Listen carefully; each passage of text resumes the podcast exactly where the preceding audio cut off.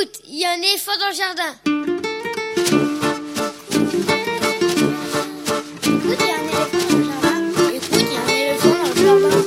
Hein Bonjour, bonjour à toutes et à tous. Véronique Soulet au micro pour l'actualité culturelle des enfants petits et grands en Île-de-France. Une émission pour tous les adultes qui n'ont pas oublié qu'ils ont d'abord été des enfants. Chaque semaine, écoute, il y a un éléphant dans le jardin vous fait découvrir artistes, créateurs, initiatives, médiations qui offrent aux enfants de quoi nourrir leur imagination et leur curiosité. En tout cas, ce qui nous semble original, réussi, intéressant, avec des reportages, des chroniques, des interviews, des lectures, concoctées par les chroniqueurs de cette émission et moi-même.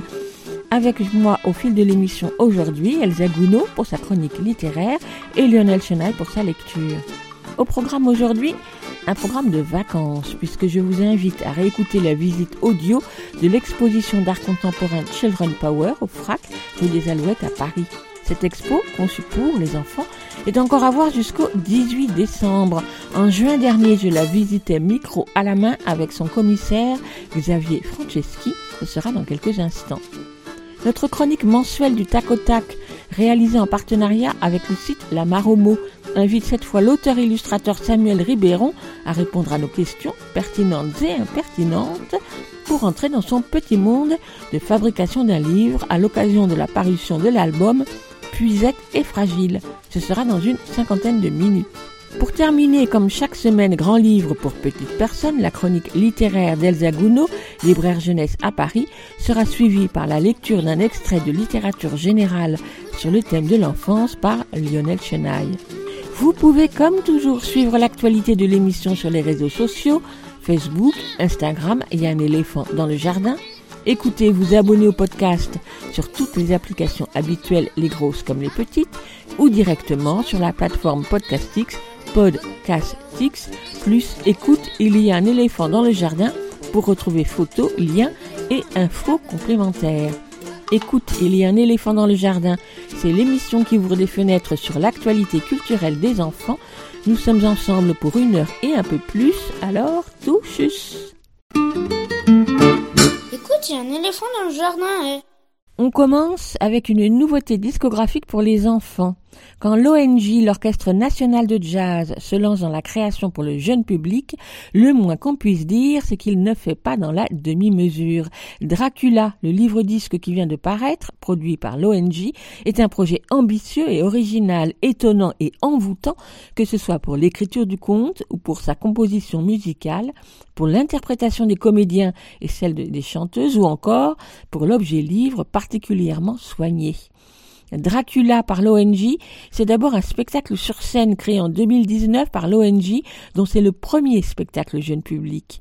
On a pu le voir début septembre à la Philharmonie de Paris dans le cadre de Jazz à la Villette et il sera sur scène prochainement, tout début décembre, à Vincennes puis à la ferme du Buisson à Noisiel.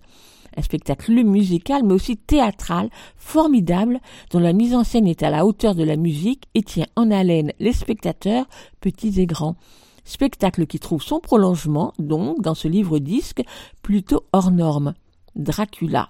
N'ayant pas lu le Dracula de Bram Stoker, ni d'ailleurs vu beaucoup de films qui s'en sont inspirés, je ne m'aventurerai pas à donner un avis sur la liberté que prend cette nouvelle version inédite par rapport à l'original. C'est d'ailleurs le propre de ce mythe que d'avoir été maintes fois adapté, donnant à chaque fois un nouveau visage ou un nouveau caractère à Dracula. En tout cas, cette nouvelle histoire du célèbre vampire trouve ici une dimension épique dans les mots des différents auteurs et autrices qui l'ont écrite, c'est-à-dire les comédiennes Milena Xergo et Hélène Meyer, la metteuse en scène Julie Bertin et le parolier Roman Marron, tout comme les compositions musicales de Grégoire Letouvet et Frédéric Morin, lequel signe la direction artistique. L'histoire Mina, une jeune fille partie sur les traces de sa mère, se perd dans la forêt et se réfugie dans le château de Dracula. Dracula le vampire, créature maudite, à la recherche de l'amour pour se libérer de la damnation qui pèse sur lui. La rencontre et la confrontation de Mina et de Dracula s'inscrivent dans un univers à la fois mystérieux, magique et bien sûr un peu effrayant. Aux questions du bien et du mal se mêlent celles de l'amour, de la mort ou de la vie éternelle dans les liens qui se tissent peu à peu entre Mina et Dracula. Un narrateur, Pierre-François Garel, deux comédiennes déjà citées, avec des chansons interprétées par Pauline Déon, ainsi que dix musiciens font vivre cette histoire. Elle se présente comme une pièce de théâtre ou un opéra, divisé en plusieurs actes, du moins dans le livre, alternant récits, dialogues, chansons, tandis que la musique et les musiciens donnent une couleur particulière aux différents épisodes et protagonistes beaucoup d'énergie et de puissance dans la musique comme dans les dialogues ou les chansons qui font de Dracula un livre-disque particulièrement original d'une soixantaine de minutes. Originalité renforcée par l'objet même, un livre grand format de 90 pages au beau papier épais sur lesquels les illustrations en noir et blanc d'Adèle Maury s'étalent généreusement. Ces grands monotypes, tracés en de larges mouvements de pinceau, dessinent un univers sombre, parfois même effrayant, âme sensible s'abstenir, qui exprime avec force les sentiments qui traversent les protagonistes. C'est de la belle ouvrage. Dracula par l'Orchestre national de jazz sous la direction artistique de Frédéric Morin, un livre-disque illustré par Adèle Maury, produit par l'ONG Records, distribué par l'autre distribution. Il coûte 25 euros à écouter et regarder avec les enfants des 8-9 ans et par leurs aînés sans limite d'âge. Pas facile de choisir un extrait à vous faire écouter car l'atmosphère particulière est très intense, la tension qui traverse tout le récit ne se prête pas vraiment à l'écoute d'un extrait isolé de quelques minutes pour permettre d'en mesurer toute l'ampleur. Je vous invite donc à vous rendre sur le site de l'ONG pour regarder et écouter d'autres extraits. Mais tout de suite, on écoute l'extrait intitulé Entrée, quand Mina arrive au château. Entrée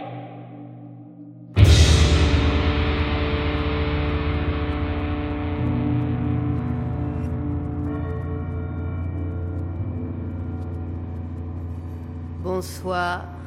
Excusez-moi, je me suis perdue. Ma lampe s'est cassée et je ne retrouve pas mon chemin. Pourriez-vous me... Le dîner est prêt. Ah Votre chambre aussi.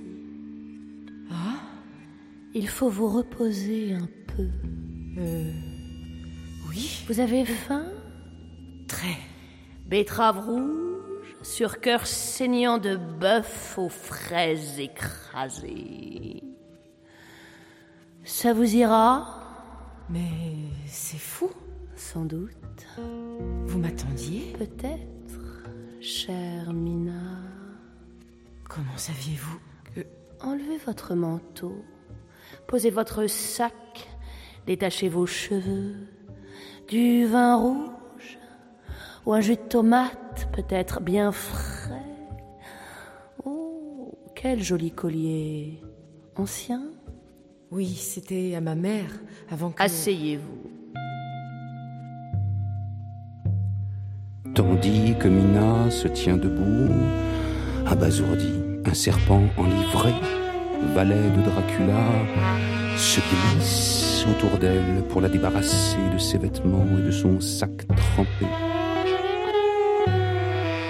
En regardant autour d'elle, elle voit tout un tas de valets annulés qui s'affairent à dresser une magnifique table autour de l'hôte qui a déjà pris place. Une chaise vient à sa rencontre.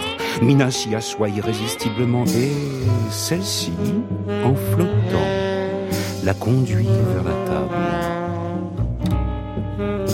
Dans la pièce immense, les lustres scintillent et s'éteignent alors que des silhouettes, des cornes, des pelinges, des becs, des yeux jaunes, des fourrures s'avancent en une danse saccadée et étrange.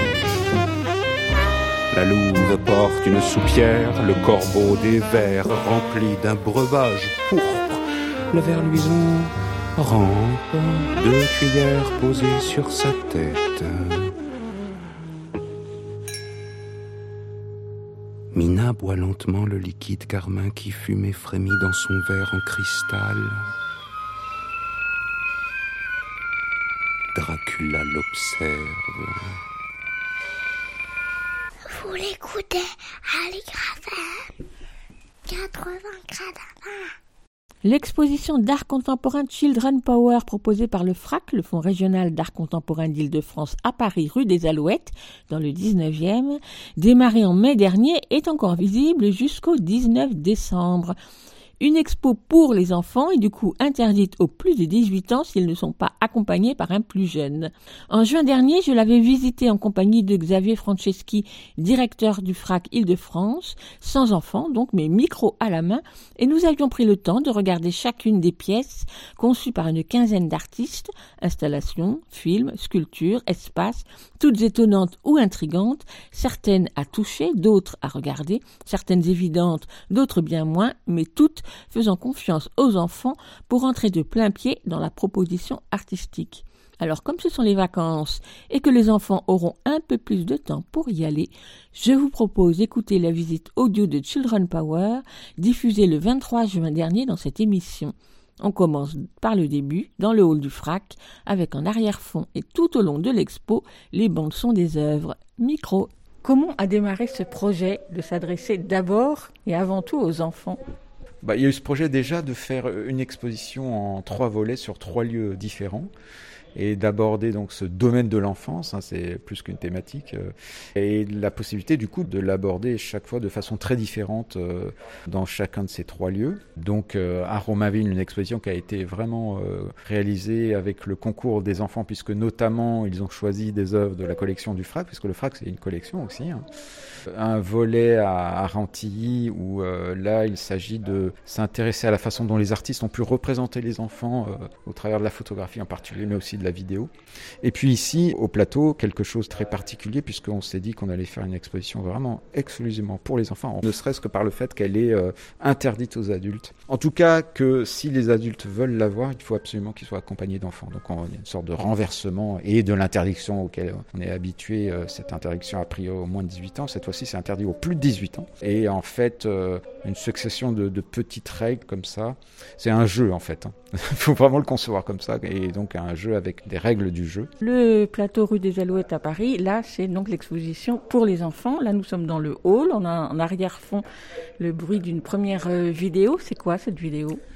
Alors effectivement, on est dans le hall et là, pour le coup, tout le monde peut y rentrer. Hein. Il n'y a que à partir du moment où il y a un rideau qui signifie bien la frontière euh, qu'on peut franchir si on respecte les règles que j'ai dit tout à l'heure. Et donc l'idée dans ce hall, c'est que euh, les adultes même non accompagnés peuvent y être. Ils ont des éléments qui leur permettent de percevoir ce qu'est l'exposition, mais sans jamais la voir. Et notamment ce petit film. Et ce petit film, c'est justement des enfants qui ont participé à des ateliers euh, juste avant le, montage de l'expo, où on leur a donné à voir des œuvres des artistes qui allaient exposer ou des œuvres qui déjà réalisées de l'exposition, mais toujours hors champ. Donc on voit les, enfants les découvrir et réagir à ça. Et c'est assez génial, je dois dire, parce qu'évidemment les enfants, surtout à cet âge-là où ils ont entre 8 et 10 ans euh, à peu près, se lâchent totalement. Donc ça c'est une partie de ce petit film, découvert des œuvres par les enfants. Et après, on leur a proposé de rencontrer et d'interviewer des artistes, en l'occurrence quatre artistes de l'exposition. Et à nouveau, ils parlent de ce qu'il y a dans l'exposition sans que nous, ici, en regardant le film, on voit l'exposition. Il y a toujours ce jeu de choses euh, dont on a la perception mais qu'on ne verra pas si on va pas plus loin. C'est un film qui dure une petite demi-heure. Il y a aussi une troisième partie, euh, tout ça étant mélangé, où il dessine. Donc il y a des dessins qui sont euh, montrés de ce que sont les pièces de l'exposition. Mais encore une fois, sans que vous, vous les, ayez vus, voire vous ne les verrez jamais. Je reviens sur cette idée de jeu, puisque à tout niveau, et même y compris les artistes dans l'exposition, il y a vraiment cette dimension ludique qui est très forte. Et évidemment qu'il y a une dimension très forte dans l'enfance. Alors nous ne sommes pas accompagnés d'enfants, mais l'avantage d'avoir un micro, on va aller visiter l'exposition. Mais avec plaisir. Alors je précise, pour revenir au règlement euh, général du jeu et de l'exposition, que c'est tout à fait euh, prévu. C'est-à-dire que comme vous êtes journaliste, que vous êtes passé par le service communication du FRAC, vous êtes autorisé exceptionnellement. Voilà, il y a des exceptions. Journalistes, professeurs, etc. Si euh, ils, sont, ils passent par nos services, qu'il s'agit bien d'œuvrer pour le meilleur, pour la bonne cause de l'exposition, on peut peut admettre euh, sans enfant euh, les personnes en question. Donc je rentre en tant qu'exception. Exception totale. Et donc on va franchir euh, ce rideau qui est déjà une, une première œuvre, qui est une pièce de David Douard. C'est un peu un clin d'œil parce que David Douard était justement l'artiste qui exposait juste avant, qui est une reprise d'une des pièces de l'exposition, puisqu'il y avait un grand rideau qui était celui-là blanc et immaculé. Il l'a repris, il l'a découpé, il l'a sérigraphié avec ses, des, notamment des motifs qu'on retrouvait dans l'exposition qu'il avait faite ici, de cette bouche comme ça pleine de bave et de ronces euh, noires pour faire cette rideau euh, qui fait sas euh, entre le hall et, l'espace d'exposition. Et c'est vrai que d'emblée, quand on voit ces images, il y a une chose qui m'importait beaucoup par rapport à l'exposition qui transparaît, c'est le fait que ce n'est pas une exposition gentille, que gentille, mais qui a évidemment des choses très joyeuses, très amusantes et drôles et ludiques, comme je l'ai dit, mais pas que. Et le rideau le dit déjà un petit peu, hein, parce que c'est assez, il y a une forme de violence sourde euh, qui peut se percevoir à travers ça. Voilà, et une fois qu'on est rentré, en général, on passe très vite devant euh, une des premières pièces de l'exposition, mais justement très discrète, mais qui est une pièce que j'aime beaucoup d'un artiste que j'aime beaucoup, qui s'appelle Ryan Gander, euh, et en fait, qui est une pièce interactive. En tout cas, le logo dit bien ce qu'il faut faire. Faut peut-être mettre la main comme ça devant, voilà, vous passez la main, et hop, il y a un quai qui arrive, vous pouvez le prendre. Et voilà, et vous avez un ticket avec euh, deux numéros. Alors si on est très fort et scientifique, on peut comprendre ce que c'est. Mais sinon non, évidemment, c'est le côté énigmatique euh, qui est toujours intéressant avec les, les propositions de cet artiste. Mais c'est quelque chose de très précis. En fait, c'est deux nombres. La température, la pression atmosphérique Ah, c'est pas loin. Ça indique une longitude et une latitude d'un point sur le globe terrestre. Libre à vous, une fois que vous êtes chez vous ou sur votre smartphone, de regarder à quoi ça correspond et vous aurez un lieu qui apparaît dans le monde.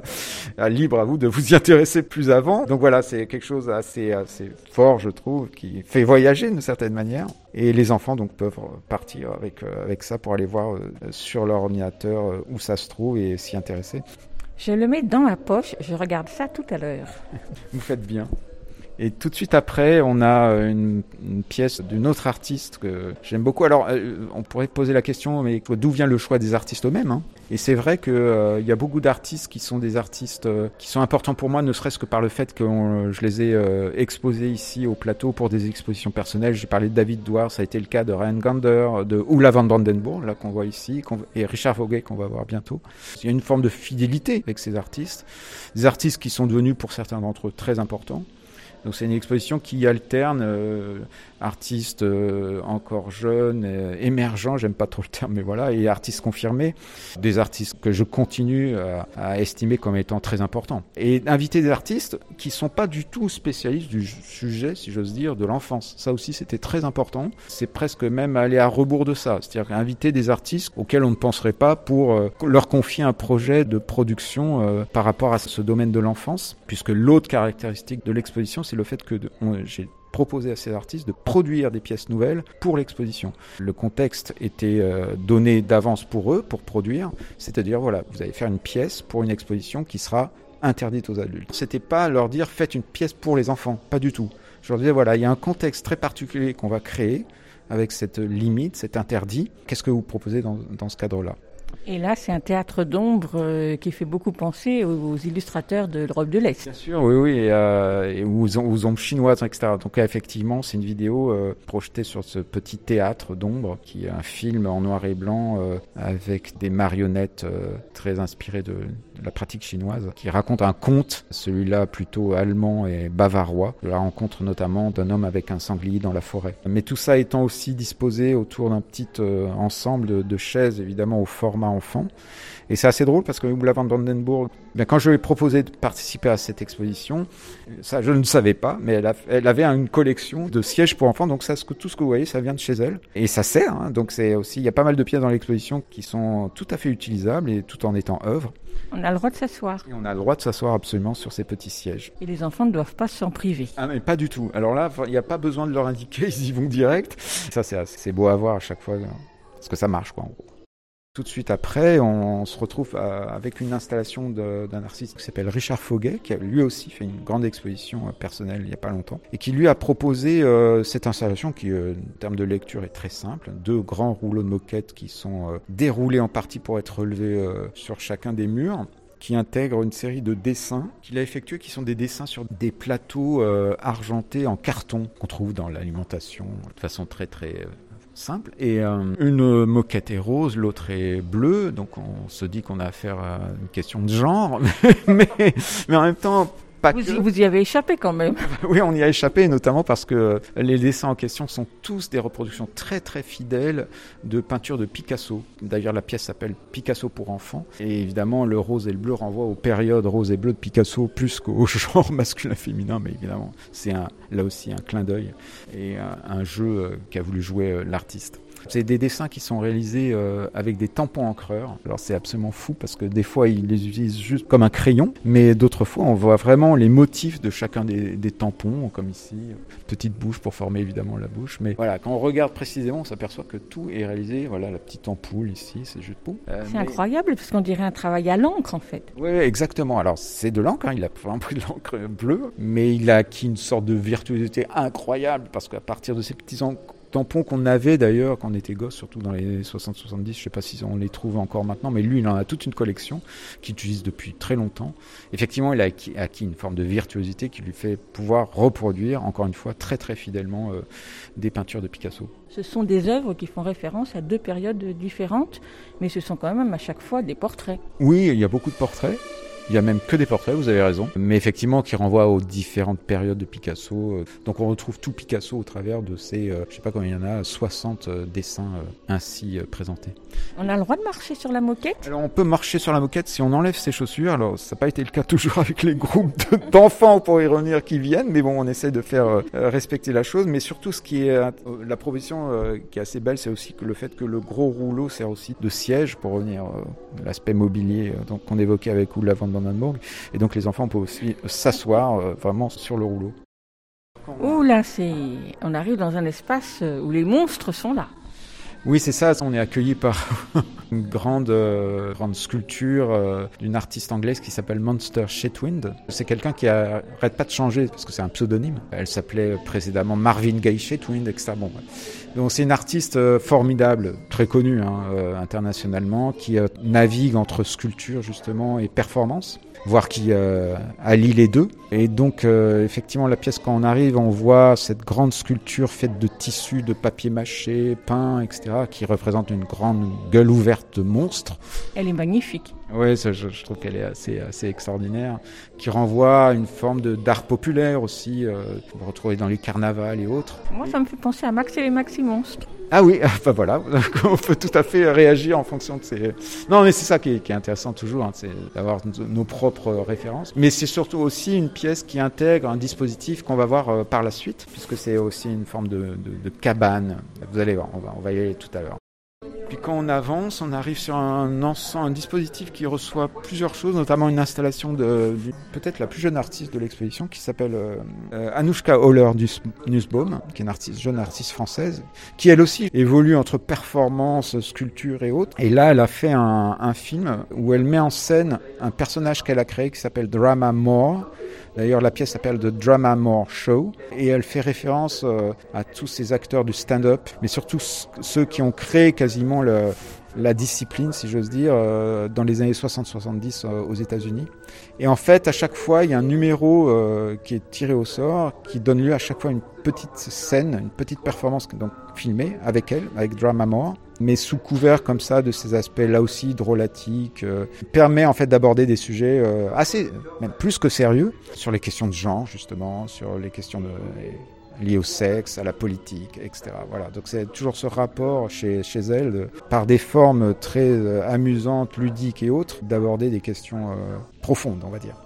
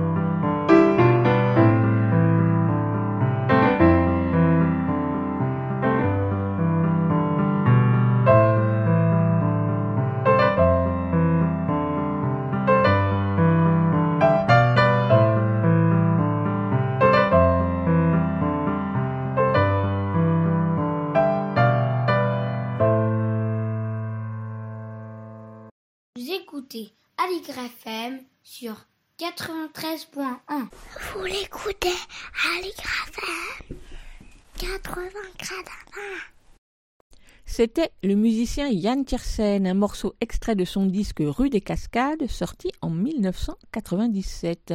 Et nous poursuivons notre visite de l'exposition d'art contemporain Children Power, exposition pour les enfants au Fonds régional d'art contemporain, le FRAC Île-de-France au plateau, rue des Alouettes à Paris dans le 19e, avec Xavier Franceschi, directeur du FRAC et commissaire de l'exposition. Et puis si on avance, on, arrive à une drôle d'installation qui est en fait un atelier qui est activé très régulièrement. C'est-à-dire qu'on s'inscrit, euh, alors là vraiment que enfants ou adolescents. C'est activé une fois par semaine. Et en fait, c'est une pièce de Michel Blasi. Michel Blasi, on connaît son travail qui consiste notamment à intégrer des matières périssables dans sa pratique sculpturale. Et là, ce qu'il propose, c'est que les enfants, les adolescents qui euh, le veulent et qui veulent euh, suivre cet atelier, viennent avec des chaussures, des, des, baskets ou autres chaussures de sport qu'ils allaient jeter parce que usées et avant de les jeter, bah, ils viennent avec et ils vont en faire une sculpture avec toujours hein, le, le, principe de Michel Blasi, à savoir une recette, une, un mode d'emploi pour fabriquer ces sculptures en question. Et en l'occurrence, elles qui sont faites avec des matières chocolatées, euh, avec des, des, des, yaourts fraises, euh, Yop et compagnie. Les enfants doivent adorer. Les enfants adorent. Alors, pour être précis, on tire la table là. On a tout, le, tout ce qu'il faut pour faire euh, les pièces en question à partir des, de, des cha ces chaussures qui deviennent support, du coton. Et on passe plusieurs couches de coton, plusieurs couches de yop vanille ou fraise ou euh, chocolat. On fait sécher avec les séchoirs que vous voyez là. On remet une couche. Enfin, c'est tout un travail qui prend quand même pas mal de temps. Et on fait sécher une première fois. On les fait sécher une deuxième fois.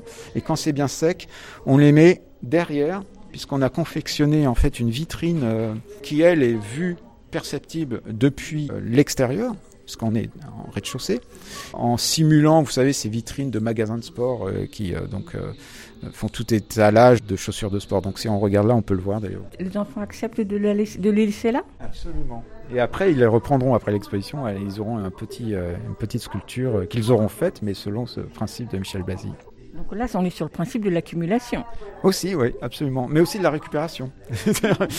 Toujours chez Blasi, il y a enfin, une dimension écologique de ne pas jeter, de se servir des choses qu'on pensait euh, qui ne serviraient plus à rien, etc. Donc là, euh, voilà, on ne jette pas ses chaussures, on en fait une œuvre d'art. Là, on voit le dos de Monster Chetwin, donc comme vous, je vous le disais, qui est un petit habitacle euh, entre grotte et cabane sur lequel on peut monter. Entièrement confectionné euh, avec ce grand collage euh, sur la surface euh, qui nous accueille, ces poufs qu'elle a proposé elle-même, et cette vidéo, puisqu'en fait c'est un petit espace pour voir une vidéo d'elle qui s'appelle Face Cream. C'est une pièce qui dure une dizaine de minutes où on retrouve l'univers de Monster Chetwind. D'ailleurs, c'est une pièce qui parle d'elle de son rapport notamment aux insectes, à la chauve-souris, etc le point de départ du film, c'est une communauté qui se retrouve pour confectionner une mixture qui, une fois qu'ils se sont enduits le visage avec elle, se mettent à voler. Et puis après, il y a plein de choses. On retrouve cet aspect très performatif du travail de Monster, puis toujours des choses très très drôles. C'est une des pièces les plus appréciées par nos jeunes visiteurs. Alors parlons de ces jeunes visiteurs. Qu'est-ce qui vient voir l'exposition puisqu'on vient sans parents? Bah, Alors c'est bah, très diversifié. Alors bon, il y a les visiteurs individuels, mais il y a aussi les visiteurs, les groupes, donc les groupes scolaires. Alors en même temps, on est dans une période très particulière. C'est un projet que j'avais imaginé euh, avant le Covid, hein, donc euh, on a dû reporter. Bon bref. Et c'est pour ça aussi qu'on a allongé la durée de l'exposition, parce que on vient de l'ouvrir et je voulais pas que ça s'arrête à l'approche de l'été où les gosses sont déjà plus forcément là, vont être en vacances. Mais donc c'est très diversifié. Ce qu'on aime beaucoup, évidemment, c'est de voir que des enfants viennent et reviennent, entraînent leurs copains, leurs copines, et voir donc que les parents qui veulent voir cette exposition, obligés qu'ils sont de trouver des enfants quand ils n'en ont pas, bah on trouve. Et j'aime bien cette idée que justement il y a des enfants, des ados qui seraient jamais venus sans ce, ce billet, si j'ose dire. Mais ce qui est sûr, c'est que ça marche très fort. ils apprécient beaucoup, et notamment le fait qu'il y a encore une fois plein de pièces très différentes, et donc pour forcément, alors pour revenir aux tranches d'âge, des, des publics qui peuvent l'être très différents. Oui, parce que justement, c'est une exposition Children Power qui s'adresse aux enfants. Mais les enfants, c'est grand, c'est large. Et j'ai vu sur le programme qu'il y avait quand même beaucoup d'animations pour les adolescents. Alors, est-ce que les adolescents acceptent qu'on les range avec les enfants? C'était une des, grosses questions qu'on se posait dès le départ, parce qu'effectivement, dire euh, moins de 18 ans, c'est très large. On voit des bébés en poussette, mais jusqu'au presque adulte. Ça nous intéressait, pour revenir à ce que je disais tout à l'heure, c'est de d'abord pas faire une expo euh, gentillette, et que quand on est euh, adolescent, qui est toujours un public difficile à capter, parce qu'ils ne répondent pas présents sur les injonctions de leurs parents, etc. Donc ils vont pas forcément d'eux-mêmes voir des expos. Enfin, c'est un des publics les plus difficiles en fait à capter. Et donc c'est pas en tout cas l'idée de les capter, mais en tout cas de faire en sorte qu'ils s'intéressent à ce qu'on propose. C'était le moment d'imaginer des choses qui pourraient faire en sorte qu'ils viennent. Je savais que des artistes qui étaient invités proposaient des pièces qui pourraient peut-être plus parler entre guillemets à ce public-là.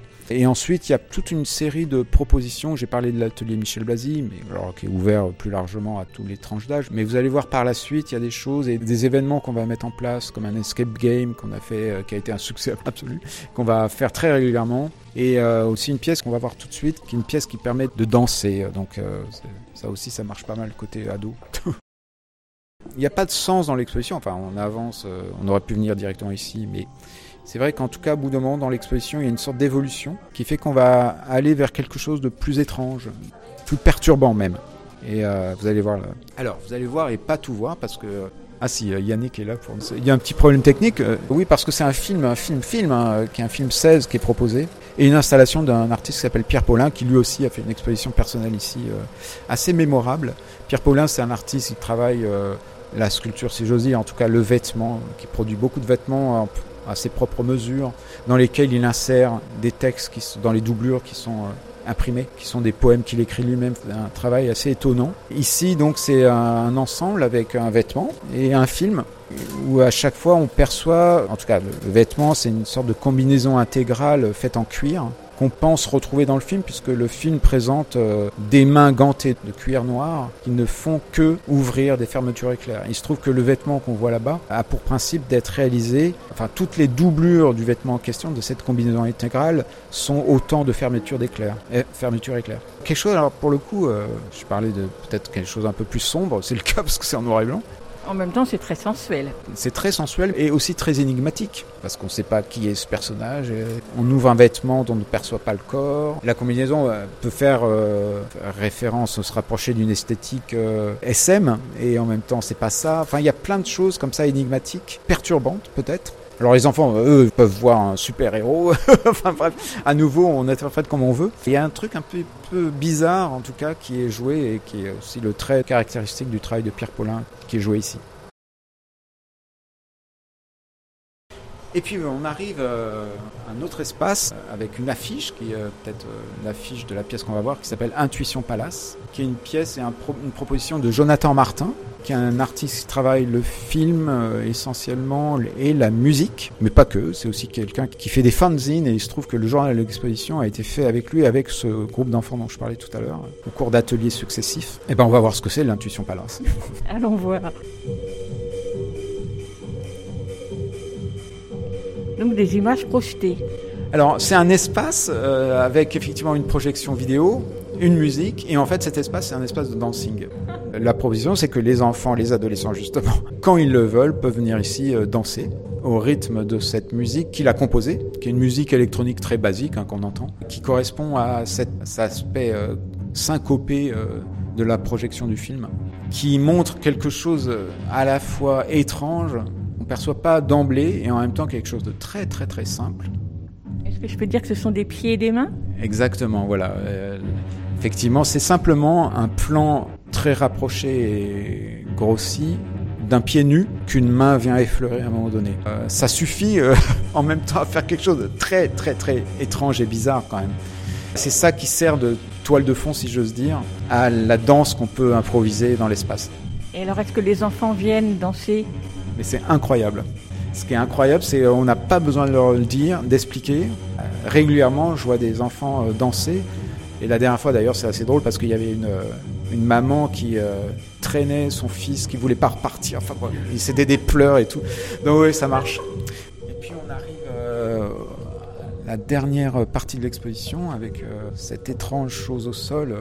On continue sur cette dimension du rapport au corps avec donc une grande installation de Jean-Charles de Quillac qui est un artiste français, sculpteur et performeur d'ailleurs, qui régulièrement se met en scène et éprouve son propre corps en, public. Tout à l'heure, je disais qu'on plus on, avançait, plus les choses pouvaient être plus étranges, voire perturbantes. Ben, je crois que c'est vraiment le cas avec cette pièce qui est le point final de l'exposition, hein, où il y a divers éléments là, disséminés au sol, avec cette idée de toujours rapport à un niveau très bas d'ailleurs, concrétisé par ce niveau de la bâche là, qui remonte un petit peu sur les murs. Et donc qui supporte euh, ces éléments et notamment ce grand mannequin qui a été conçu euh, par l'artiste à sa propre image, puisqu'il intègre un masque qu'il a, fait, à partir de son propre visage, mais qui est euh, positionné très étrangement sur la vitre, qui elle aussi fait que c'est perceptible de l'extérieur. Et ça, c'est assez drôle parce qu'il y a beaucoup de gens qui viennent, euh, et d'enfants notamment, parce que le, mannequin a des baskets qui, paraît-il, sont des baskets très recherchées. Moi, je savais pas du tout, mais c'est le cas. En tout cas, c'est quelque chose qui attire beaucoup. Mais derrière, tout ça étant associé à des éléments plus étranges, euh, cet aquarium quasi vide, ce bidon. Euh, j'aime bien cette idée que on finit par quelque chose, voilà, qui est même peut-être un peu dur, en tout cas assez perturbant, notamment ce rapport au corps. Mais le, mais le corps, encore une fois, c'était euh, assez essentiel de l'aborder. Euh, quand on est enfant, le corps, il, évolue sans cesse. Il y a toujours ce rapport au corps qui est extrêmement important quand on est enfant, adolescent, évidemment, la découverte du sexe, etc. etc. Donc euh, voilà, c'est une exposition qui, d'une manière ou d'une autre, devait intégrer ça. Et là, pour le coup, encore une fois, moi j'ai invité des artistes et je les ai laissés libres, mais c'est venu assez naturellement et c'est présent et j'en suis, j'en suis assez heureux. Xavier Franceschi, est-ce qu'il y a des artistes qui ont refusé votre offre? Ah non, c'est même le contraire. C'est que quand j'en ai parlé à certains artistes, mais la liste était close, ils étaient jaloux de ceux qui avaient été sélectionnés. Non, c'est vrai. Ben bon, après, euh, l'espace n'est pas non plus immense, mais c'est assez dense quand même. Il y a quand même beaucoup d'artistes. Et même, euh, enfin, les artistes euh, à qui j'ai proposé ça étaient surexcités. Mais vraiment surexcités parce que l'enfance, mais aussi parce que cette règle qui les ont amusés. Les artistes, ils aiment toujours casser les codes. Hein. et les conventions établies. Donc, euh, en tout cas, les bons. Et là, de fait, le principe est de renverser une convention, euh, lorsqu'elle existe, qui est d'interdire plutôt euh, aux mineurs. Non, non, ils étaient tous vraiment très, très heureux de, de, ce projet. Et donc, si j'ai bien compris, la plupart des artistes qui ont exposé, vous, les vous aviez déjà exposé leurs œuvres oui, c'est ça. Là aussi, c'est venu naturellement. J'ai fait une liste où j'ai essayé de. Enfin, c'est assez naturel d'avoir pensé à des artistes, évidemment, qui me semblent importants et que j'avais montré euh, pour des expositions personnelles, comme je l'ai dit, etc. Il y a une sorte d'équilibre aussi entre artistes très confirmés et jeunes artistes. Enfin, voilà, c'est toujours pareil quand on fait une liste d'artistes pour une exposition collective. Ce qui était vraiment important, c'est encore une fois d'avoir des artistes qui, euh, certes, peuvent produire des œuvres joyeuses et ludiques, mais pas que et que ce soit des artistes qui peuvent euh, perturber, euh, pour reprendre le terme un petit peu. Est-ce que vous avez été surpris parfois par leurs propositions? Enfin, surpris et agréablement surpris. Euh, j'ai vraiment pas de déception parce qu'ils ont tous joué le jeu à leur manière, ce que j'attendais, ce qu'on pouvait attendre, logiquement, et pour produire des choses quand même assez étonnantes. Et l'ensemble qui s'emboîte bien, il me semble, avec ce parcours là qu'on vient de faire, cette évolution comme ça, fait que oui, oui, non, tout ce qu'ils ont proposé m'a ravi.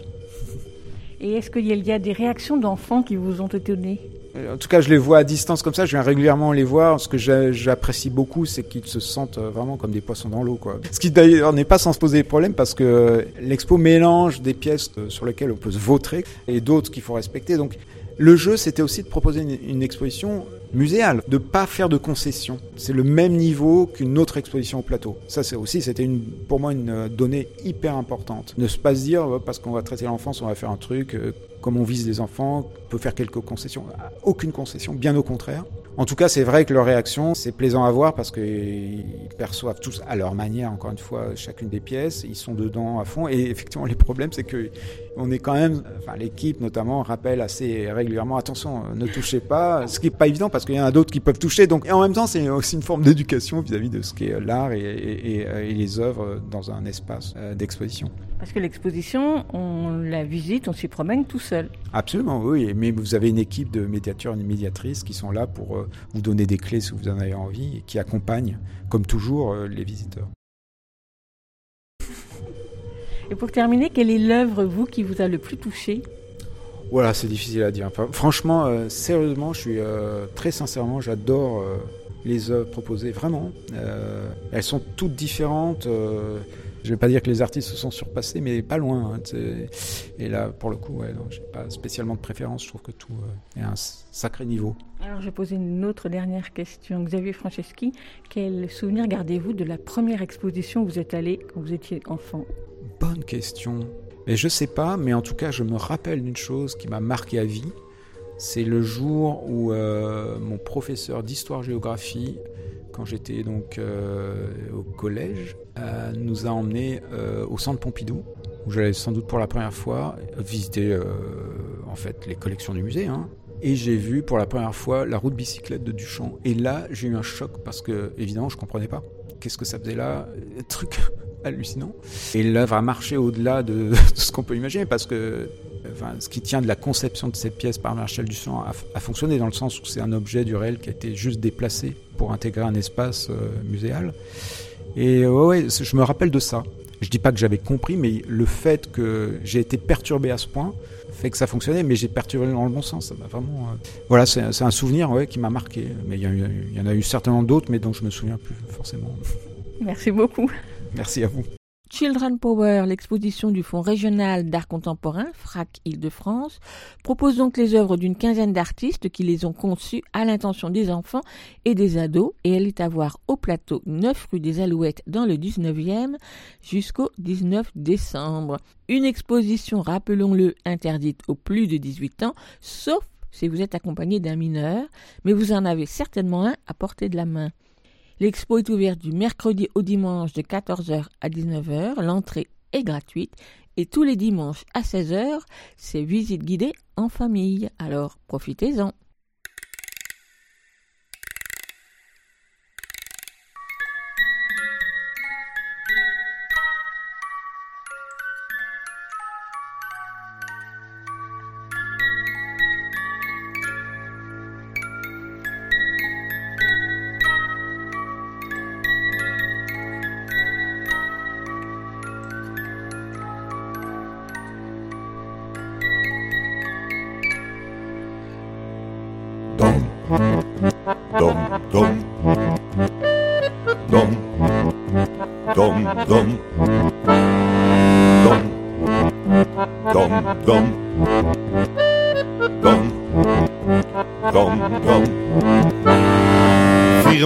Sont deux croque-morts, six pieds sous terre, c'est leurs affaires. L'appel, la pioche, il la glisse dans la terre qui s'éclipse. Le lundi au cimetière, tes espoirs, il les enterre dans une boîte hermétique pour pas que les asticots les astiquent.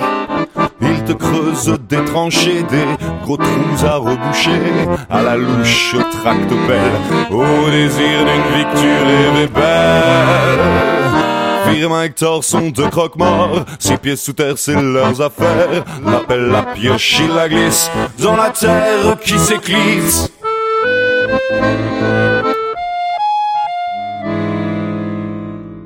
Mercredi, emplacement 7, Roger Martin était adepte de la fabrication d'explosifs. En famille, avec son fils, Roger, on l'a pas retrouvé aux quatre vents dispersés. On est tombé sur une dent à deux kilomètres, lui appartenant. Mais par chance, pour son fils, Son fils, atteint de syphilis, ah, syphilis. il était en réa quand le garage se désintégra. Firmin Hector sont deux croque-morts, six pieds sous terre c'est leurs affaires, six pieds sous terre c'est leurs affaires. Firmin Hector sont deux croque-morts. Dom, dom, dom, dom, dom, dom. Firmin et Hector, deux croque-morts chanteurs, c'est comme ça que se présentent Guillaume Schlier et Valentin Soffleur pour leur spectacle Firmin et Hector. Un spectacle formidable, très drôle malgré le sujet, mis en scène façon Tim Burton. Il n'y a pas encore de disque, mais j'espère bien que ça va venir. On peut voir Firmin et Hector ce samedi 30 octobre au théâtre de Coignères et la veille vendredi au théâtre des Clés sous bois un spectacle à voir à partir de 6 ans. Écoute, il y a un éléphant dans le jardin. Parmi les nombreuses parutions d'albums illustrés, j'en ai choisi deux aujourd'hui que je trouve particulièrement originaux. Ainsi, c'est bien la première fois que je lis un album où l'histoire se déroule dans un ascenseur du début à la fin. Un endroit peu conventionnel, mais il faut dire que l'album, au format tout en hauteur bien sûr, ne l'est pas non plus. L'ascenseur de Yael Frankel, publié par les éditions Aubriard, met en scène une petite narratrice qui entre dans l'ascenseur pour emmener son chien Rocco en promenade. L'ascenseur fait des siennes, monte au lieu de descendre, s'arrête à différents étages pour embarquer l'un ou l'autre voisin, Madame Paula, le vieux Monsieur Miguel, les jumeaux dans leur poussette et leur mère, et il finit par se bloquer. Dans l'habitacle, les langues se délient pour des échanges futiles, le temps dure, Madame Paula sort un gâteau à partager, rien que de très banal, sauf que le vieux monsieur Miguel se met alors à raconter une histoire aux deux jeunes enfants qui commencent à pleurer.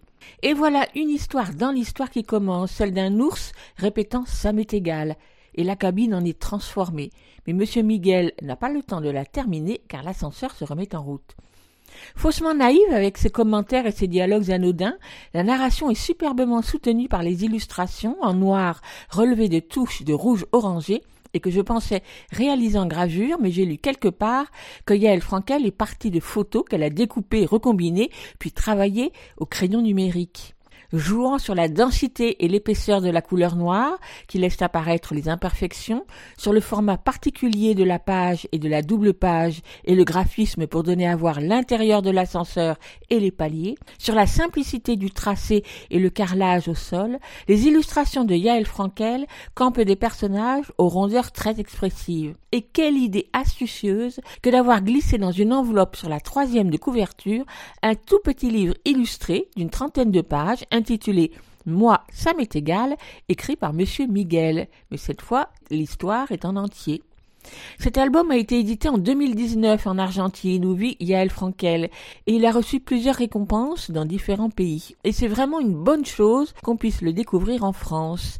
L'ascenseur de Yael Frankel, publié aux éditions Aubriard, il coûte 19 euros à lire avec les enfants dès 4-5 ans et il vient tout juste de paraître. Eh. Pour Puisette, la petite héroïne de Puisette est fragile, un album écrit par Laure Poudevigne et Estelle Olivier, chaque jour ressemble à celui de la veille, mais pas n'importe quel jour, car elle vit seule dans un phare avec son ami pingouin, et chaque matin elle doit monter le soleil, installer les nuages et les vagues, gonfler les poissons, avant de se faire un bon café et de converser avec son pingouin qui ne pipe pas un mot. La mer, c'est du travail, répète-t-elle à l'envie quand débarque, porté par les vagues, un gros carton avec son étiquette fragile collée dessus, et dedans une petite fille valise à la main que Puisette est pourtant bien certaine de n'avoir pas commandé. Pas plus bavarde que Pingouin, elle n'a pas l'air de comprendre qu'il ne faut pas faire n'importe quoi avec les vagues ou avec les poissons. Et ça, ça ne plaît pas beaucoup à Puisette, et finalement fragile, car c'est comme ça que Puisette a surnommé la petite fille, pourrait bien remonter dans son carton et disparaître sur les flots.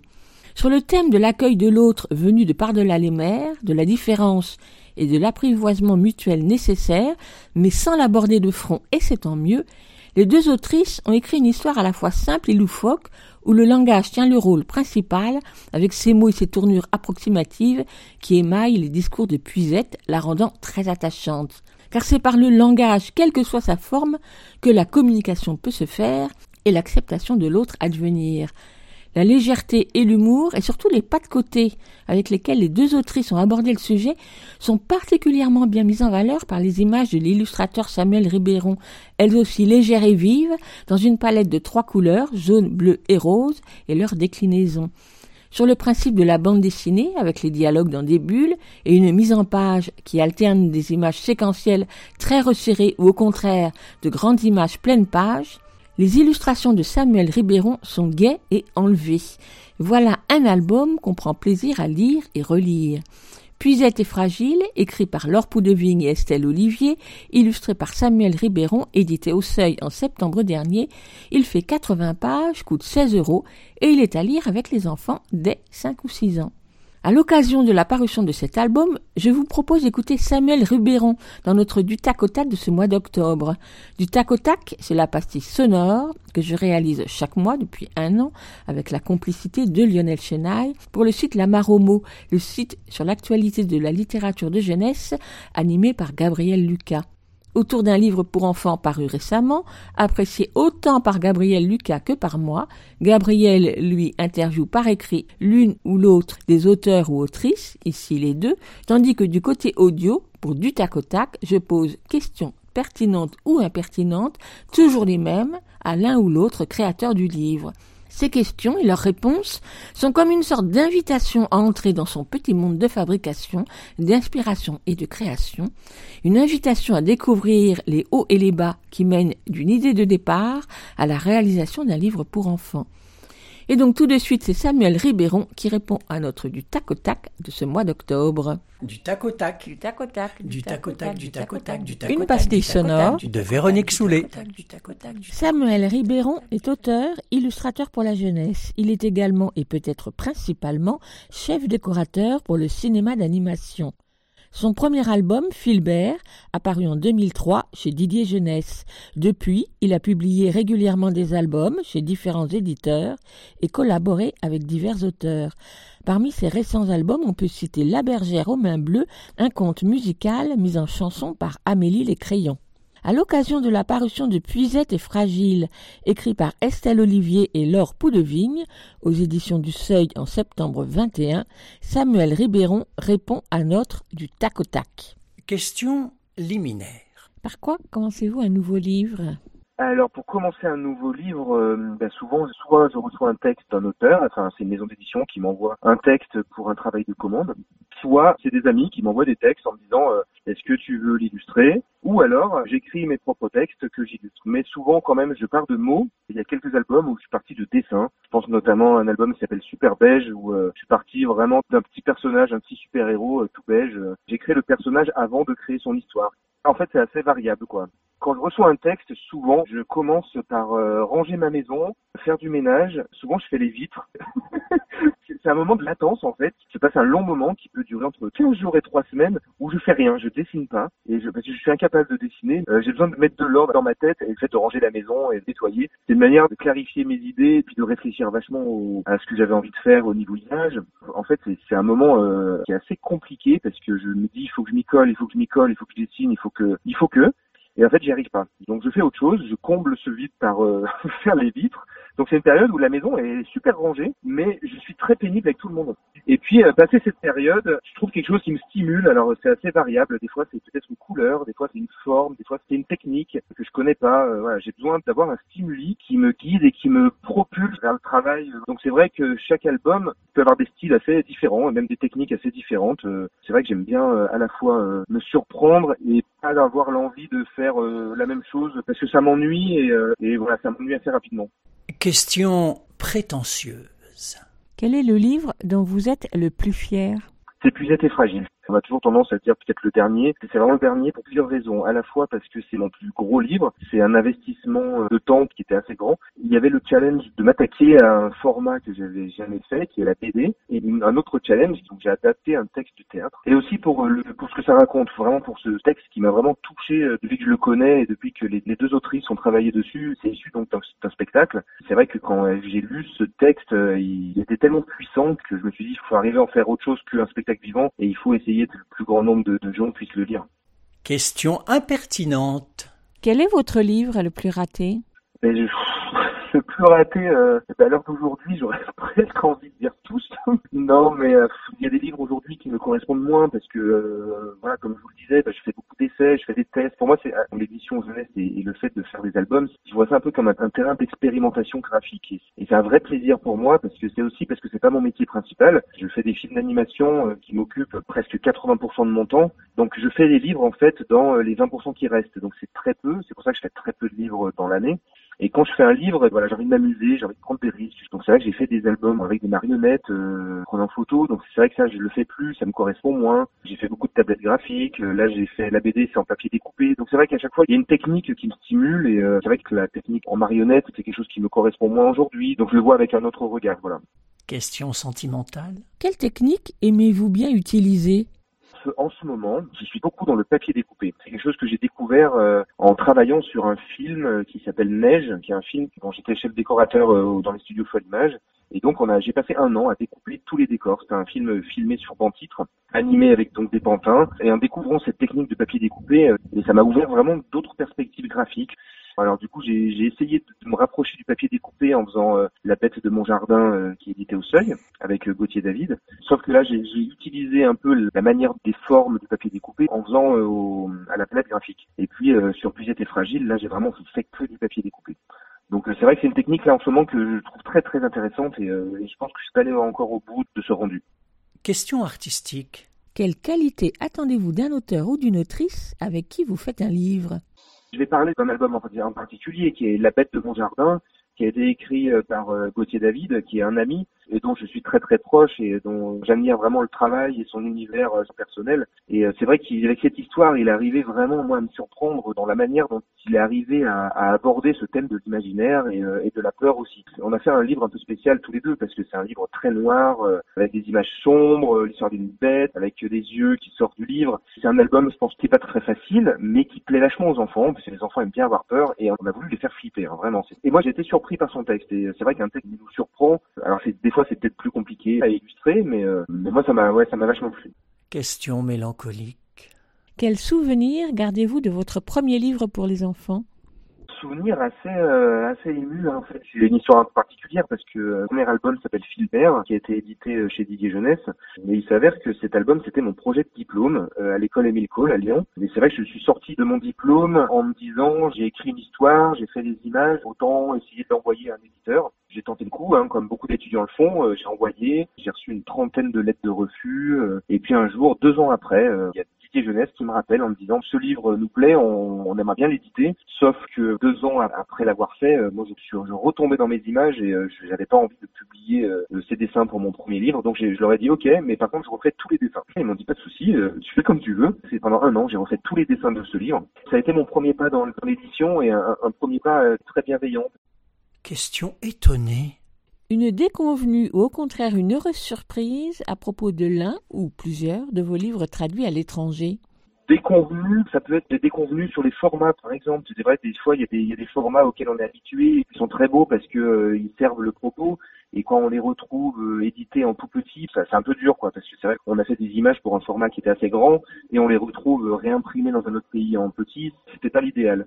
Après, c'est toujours un, un truc que moi, j'en reviens toujours pas de recevoir euh, des albums édités en coréen ou en chinois. Ou, euh. Et après, j'ai une vraie histoire avec euh, les éditions Hongfei, euh, qui, avec qui j'ai vraiment un lien très très fort. J'ai fait le, premier album de leur maison d'édition, qui s'appelle Il a vu. Et puis depuis, j'en ai fait j'en ai fait d'autres. Et grâce à, à, eux et à leur lien avec la Chine, j'ai pu partir à Taïwan, faire des dédicaces, faire un salon. Enfin voilà, c'est vraiment une histoire complètement dingue. Question piège. À quoi sert une éditrice ou un éditeur? Oula, bah plein de choses, plein de choses. Euh, pour quelques albums, c'est vraiment l'éditeur qui va moi me chercher en me disant euh, on aimerait bien avoir tes images sur ce texte. Alors je pense que l'éditeur a vraiment ce rôle d'avoir la vision finale de mix entre euh, un texte et un univers graphique. Et puis un éditeur quand c'est vraiment un texte que moi je propose, j'attends vraiment un travail un travail de retour sur un texte, sur des images, sur Puis et fragile, j'ai travaillé avec euh, Angèle Cambournac du Seuil, avec qui j'ai eu un réel plaisir vraiment à parler euh, du format, de la du papier. Moi, je peux parler pendant des heures du toucher du papier, de la texture, euh, de la couverture, des impressions, de la quadrille, des bulles, de texte, de la typo, de la structure d'une image, de la structure du texte vu que j'adaptais sur cet album un spectacle jeune public, il y a eu quand même des ajustements entre l'oralité de ce texte et puis la mise en, mots sur un album euh, édité. Donc on est vraiment dans deux supports très différents. C'était vraiment une vraie collaboration. C'est vraiment un trio entre euh, les autrices, moi et l'éditrice. Question genrée. Comment imaginez-vous vos lectrices et vos lecteurs? Eh ben, je les imagine euh, dans une très grande variété. Euh, là, je suis en, Suisse, là, dans, un salon du livre, euh, et, et, en deux jours, là, j'ai rencontré un panel d'enfants complètement variés. C'était très riche au niveau des rencontres. Ce qui me touche, c'est qu'en fait, ces enfants, quelque part, ils ont tous ce même goût de l'histoire, ce même goût du plaisir d'entendre des histoires. Question musicale. Y a-t-il une musique ou une chanson qui vous accompagne pendant que vous travaillez? À longueur de journée je suis incapable de travailler sans musique. J'ai la même curiosité musicale que j'ai la, curiosité euh, graphique. Je peux écouter du Eminem à fond en travaillant et euh, je peux écouter euh, des petits groupes comme un, j'adore en ce moment un groupe grenoblois qui a disparu aujourd'hui mais qui s'appelle Rien. Ça c'est un groupe qui me stimule beaucoup quand je travaille. Et puis j'aime beaucoup la, la, musique expérimentale, j'aime beaucoup Anne Laplantine, des musiques qui me, voilà, en travaillant, qui sont vraiment super. Question littéraire. Quel livre célèbre aimeriez-vous illustrer? Alors moi, il y a un livre qui fait partie de mes, de mes chouchous parce que c'est vraiment un album que j'ai beaucoup raconté à mes enfants. Il s'appelle Ulule de Arnold Lobel. Et dans cet album, il y a une histoire, une qui me vraiment qui me trotte dans la tête depuis de, de, de, nombreuses années, mais que je, je pense que j'illustrerai jamais parce qu'il a déjà été tellement magnifiquement fait. C'est l'histoire d'une petite souris qui est dans sa barque, qui n'arrive pas à avancer parce qu'il n'y a pas de vent, et donc cette petite souris va appeler le vent pour qu'elle puisse naviguer. C'est tellement bien raconté, enfin, c'est, euh, il y a tout ce que j'aime dans le des histoires pour les enfants. Une question sérieuse. À quel moment avez-vous su que vous feriez ce que vous faites aujourd'hui? Au départ, moi, j'ai, j'ai, je voulais être professeur de dessin, donc c'est vrai que j'avais entamé des études pour devenir professeur. Et en ratant en fait les concours d'entrée à la fac, je me suis retrouvé en, en mise à niveau à l'école Émile Cole et c'est vraiment ma première année à cette école que j'ai découvert l'illustration jeunesse. Pour moi, c'était vraiment un univers que je soupçonnais même pas l'existence. Jamais je m'étais dit que ça pouvait être un domaine dans lequel j'allais m'épanouir et en fait, en, en découvrant cette branche, ça, ça a vraiment collé assez rapidement ça a d'autant plus collé qu'en publiant mon premier livre euh, Filbert, je me suis rendu compte qu'il y avait tout un pendant de ce métier qui était de rencontrer les enfants dans les classes et il s'avère que c'est quelque chose que j'adore faire. Donc le cumul des deux, euh, voilà, je suis très épanoui dans ce métier. Question concrète. Quels sont les trois objets qui définissent votre lieu de travail? Il y a une scie à chantourner, ça c'est le premier. Il y a une palette graphique, ça c'est le deuxième. Et l'ampli pour écouter de la musique. Du tac au tac, du tac au tac, du tac au tac, du tac au tac, du tac au tac, du tac au tac, du tac au tac, du tac au tac. C'était donc Samuel Ribéron pour notre Du tac au tac, une pastille sonore à retrouver sur le site de la Maromo et sur mon podcast Cultivons les enfants à l'écoute sur toutes les plateformes de podcast habituelles. Et puisque Samuel Ribéron a évoqué le groupe de musique Rien, qu'il prend plaisir à écouter en ce moment en travaillant, nous allons faire de même avec un extrait de leur disque Requiem pour des baroqueux, sorti en 2003 chez l'Amical Underground. Et allez donc faire un tour sur le site de l'Amical Underground, ça vaut le détour.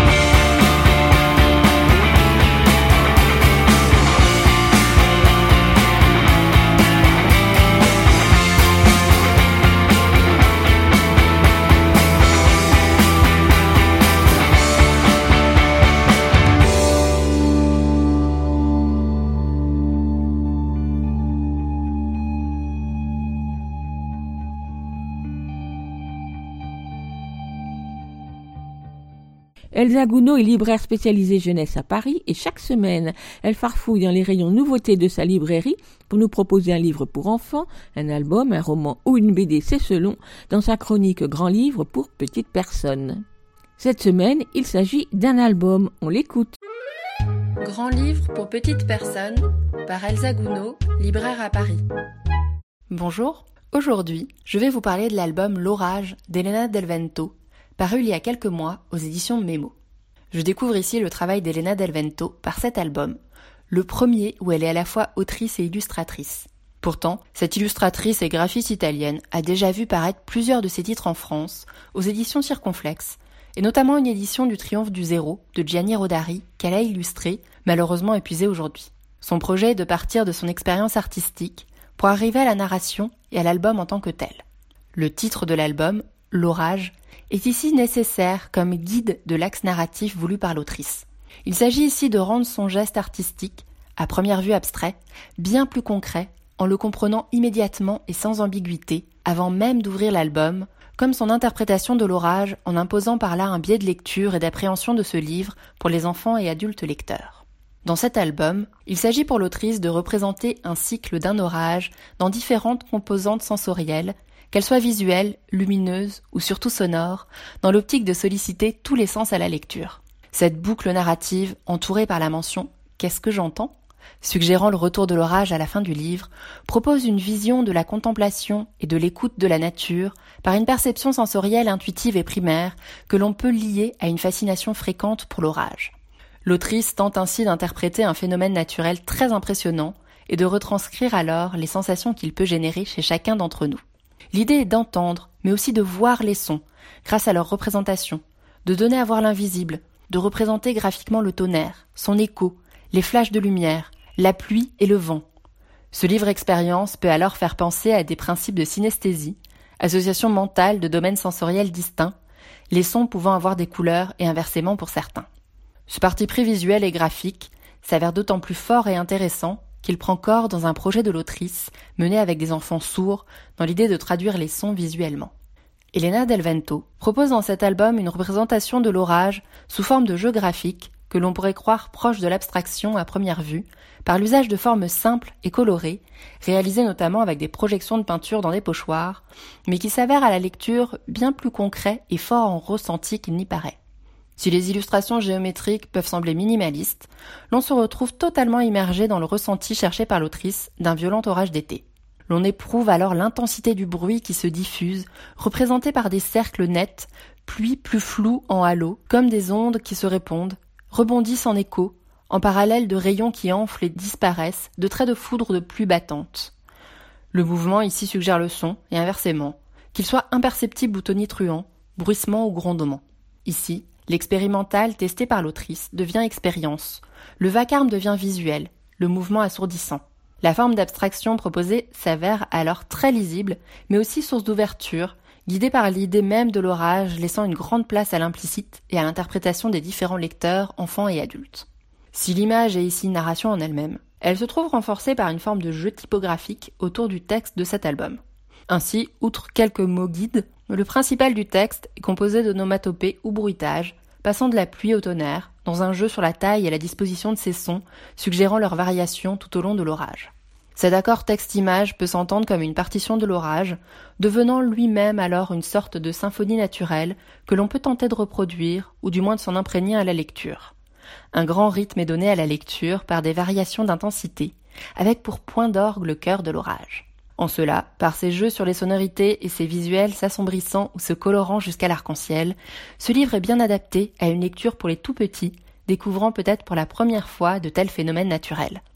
Mais ce livre peut également être intéressant avec des enfants plus grands, dans un aspect plus réflexif autour de la représentation. Nécessairement ambitieux et à la hauteur de son impressionnant sujet qu'est l'orage, ce livre pourtant assez théorique s'avère finalement très accessible, ce qui en fait toute sa réussite. J'espère vous avoir donné envie de découvrir cet album, que je conseille à partir d'un ou deux ans, ou plus selon la lecture qui en est faite, L'orage d'Elena Del Vento aux éditions Memo au prix de 14 euros. Moi, j'espère pouvoir reprendre bientôt les ateliers à la librairie, tant ce livre me donne d'idées à ce sujet. Merci Elsa pour cette promenade sensorielle avec l'orage d'Elena Del Vento à découvrir de visu dans toute bonne librairie. Bonjour Lionel. Bonjour Véronique, bonjour aux auditrices et aux auditeurs. Aujourd'hui, tu as choisi un roman d'Agnès de Sartre, une autrice que j'aime particulièrement. Tout à fait, un roman qui vient tout juste de sortir aux éditions de l'Olivier et qui s'appelle L'éternel fiancé. On t'écoute.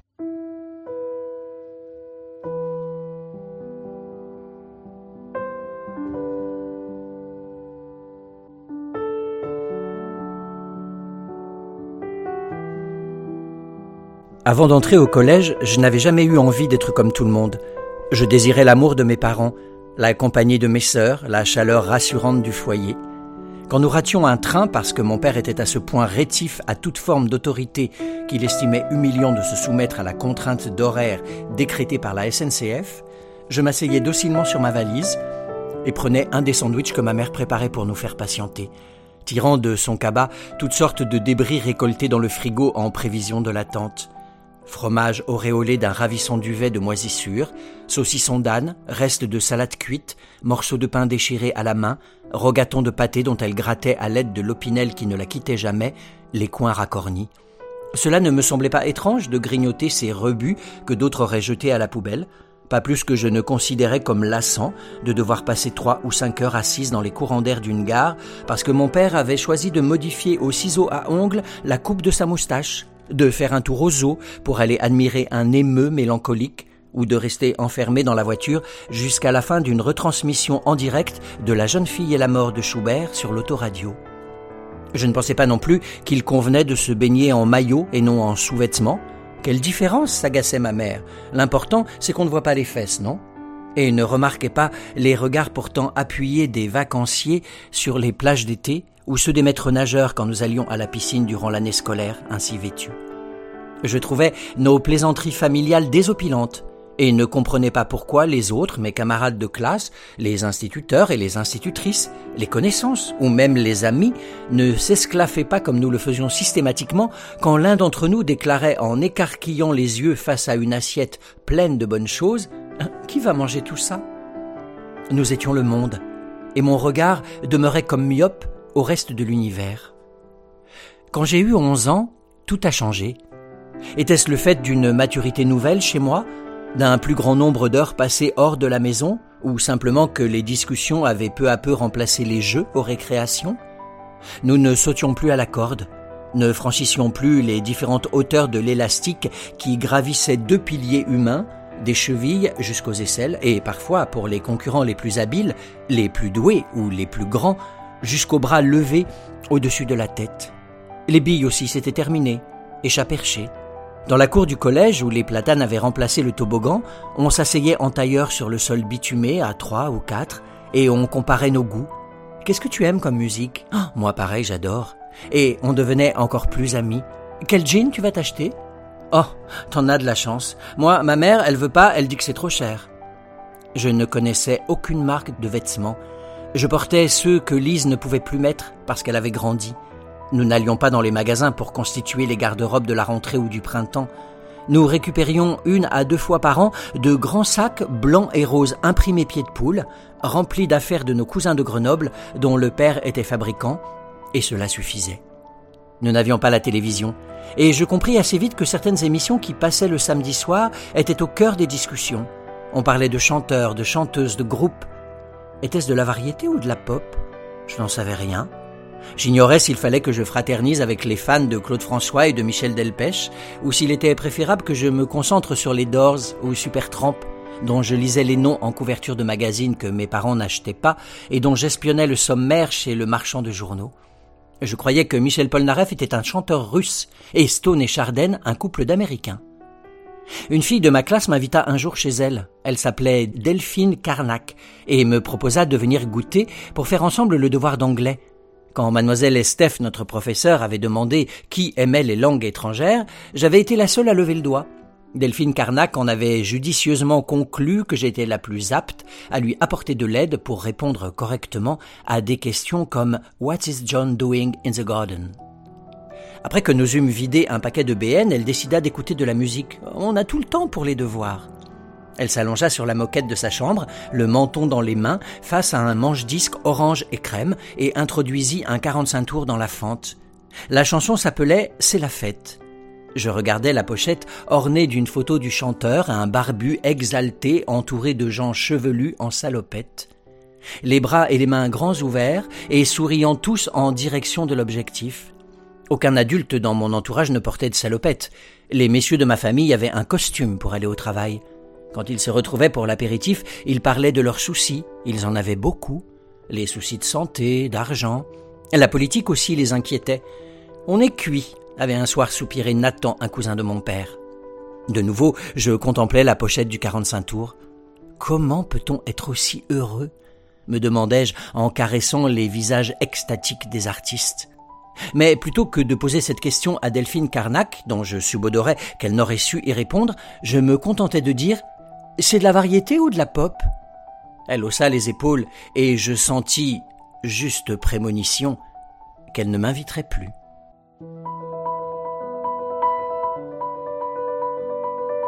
Merci Lionel, c'était le début du roman de Agnès de Sarthe dont tu vas nous rappeler le titre. L'éternel fiancé paru aux éditions de l'Olivier. À la semaine prochaine. À la semaine prochaine. Écoute, il y a un éléphant dans le jardin, c'est fini pour aujourd'hui. On se retrouve la semaine prochaine, même jour, même heure, même fréquence. En attendant, vous pouvez réécouter cette émission ou celle des semaines passées sur votre application habituelle d'écoute de podcast ou bien sur Podcastix qui héberge le podcast. Podcastix plus écoute, il y a un éléphant dans le jardin, vous arriverez sur la bonne page. Toutes les infos sur le Facebook et sur l'Instagram de l'émission, c'est facile de les trouver. À la semaine prochaine. À la prochaine. À plus. À la prochaine. À plus. À la prochaine. À plus.